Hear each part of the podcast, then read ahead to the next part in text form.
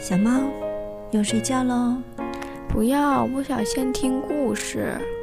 那你想听什么样的故事呢？我想听一个很长很长的故事。那我们一起听鱼蛋妈妈讲故事吧。好啊。那听完鱼蛋妈妈故事会就要睡觉喽。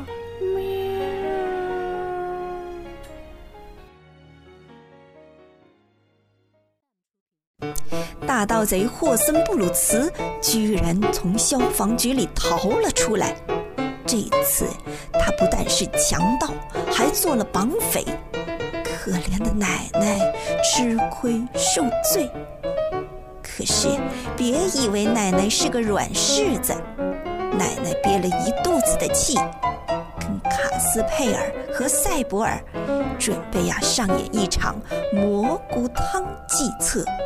呵呵，大盗贼呀，大盗贼，看看你怎么重新落入法网吧！这回可有你好看的了，小朋友们，我们赶快来收听《大盗贼霍森布鲁茨》的第二集《鲜美的蘑菇汤》。十二，右拐。大盗霍森布鲁茨身穿警长迪姆莫瑟尔的制服，骑着偷来的警用公务自行车，佩戴着卡斯佩尔（哦，不是，载着卡斯佩尔的奶奶），穿过了夜深人静的城市。奶奶双手抓住车座，两脚并拢。坐在自行车的后座上，刚开始他挺紧张的，渐渐的他感到坐自行车也挺有乐趣。他笑着说：“啊，你知道吗？这可是我有生以来第一次坐自行车。我年轻姑娘的时候还不实行骑自行车呢。”到后来呢，我有没有机会再学了？这下可好了，您倒使我对他产生了兴趣。啊，您认为我现在老了，是不是该弄一辆车子来骑骑呢？霍森布鲁茨只是嘟囔着：“嗯，好主意。”或者是。哦，挺不错的。其实他心里想：“哼，只要再一会儿不露馅就行了。”最迟到下一个路口，奶奶就会发现方向不对劲儿。然而，一个老练的强盗总是会随机应变的。啊，小心呐，奶奶！他小声地说。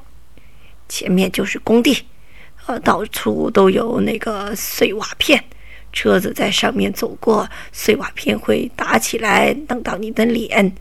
最好你先把夹闭眼睛拿下来一会儿，把眼睛闭上。啊，你懂我的意思吗？哦，明白，明白。您真想得周到啊！奶奶果然摘下了眼镜，闭上了眼睛。这会儿，他感觉如同是骑自行车的主人，骑着车穿行在大街上，路上所有的行人都看着他呢。尽管他任由自己想象着，可是并不妨碍他的问题，因为他慢慢觉得这个工地怎么这么大。老是走不完呢。霍森布鲁茨总是用话搪塞着：“啊，可惜还没完，啊，最好还是先别把你的眼睛戴上，啊，那些呃碎烂的瓦片可不是闹着玩的。”所以，当奶奶发现受骗上当的时候，已经晚了。他的心里越来越不踏实，就把眼镜重新戴上。这时，他才发现街道和房屋已经远远地被抛在后面。那骑车的人已经从大路上骑下来，向森林驶去。哎哎喂喂！奶奶高声叫道：“啊，您您这是往哪儿骑呀，警长先生？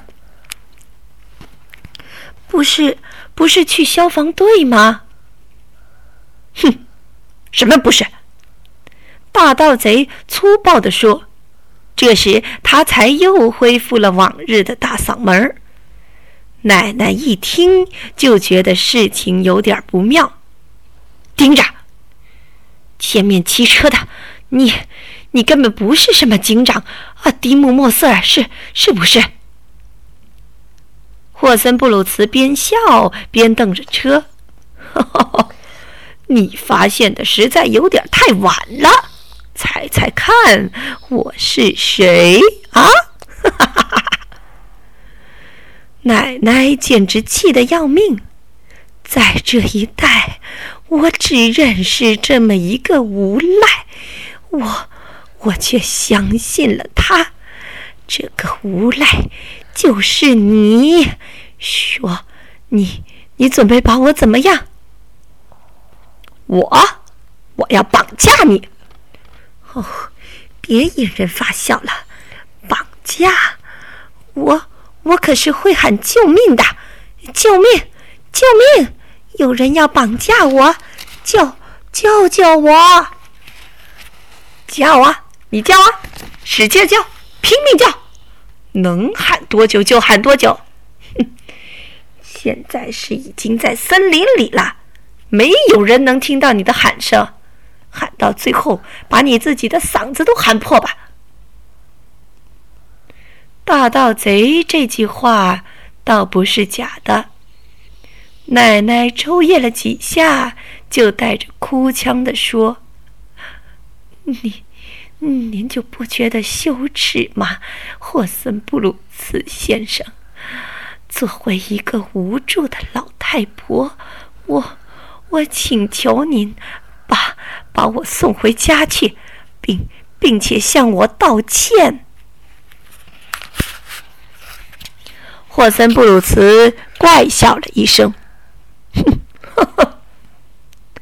奶奶又说道：“那那好吧，您不送我回去，我我我就自己跳车回去。”大盗贼嘟囔着：“跳啊，你跳啊！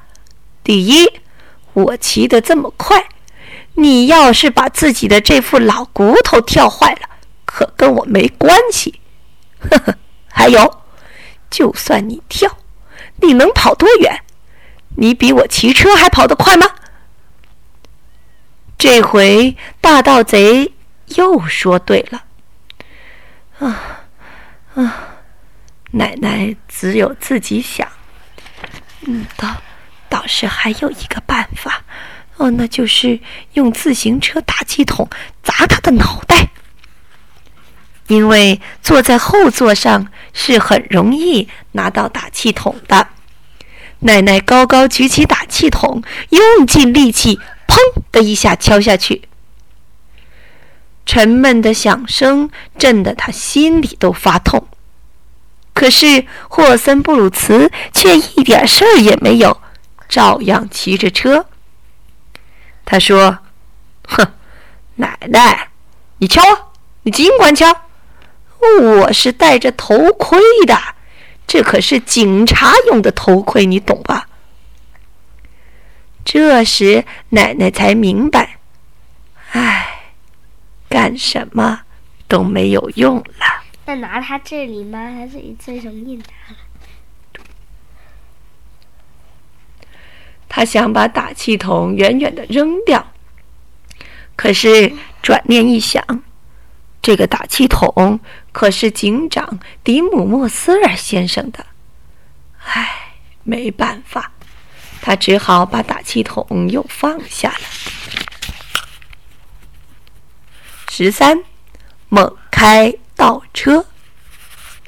什么叫猛开倒车？开的很猛，突然间倒车。倒车车请注意，倒车请注意。明天再讲，晚是讲什么的安。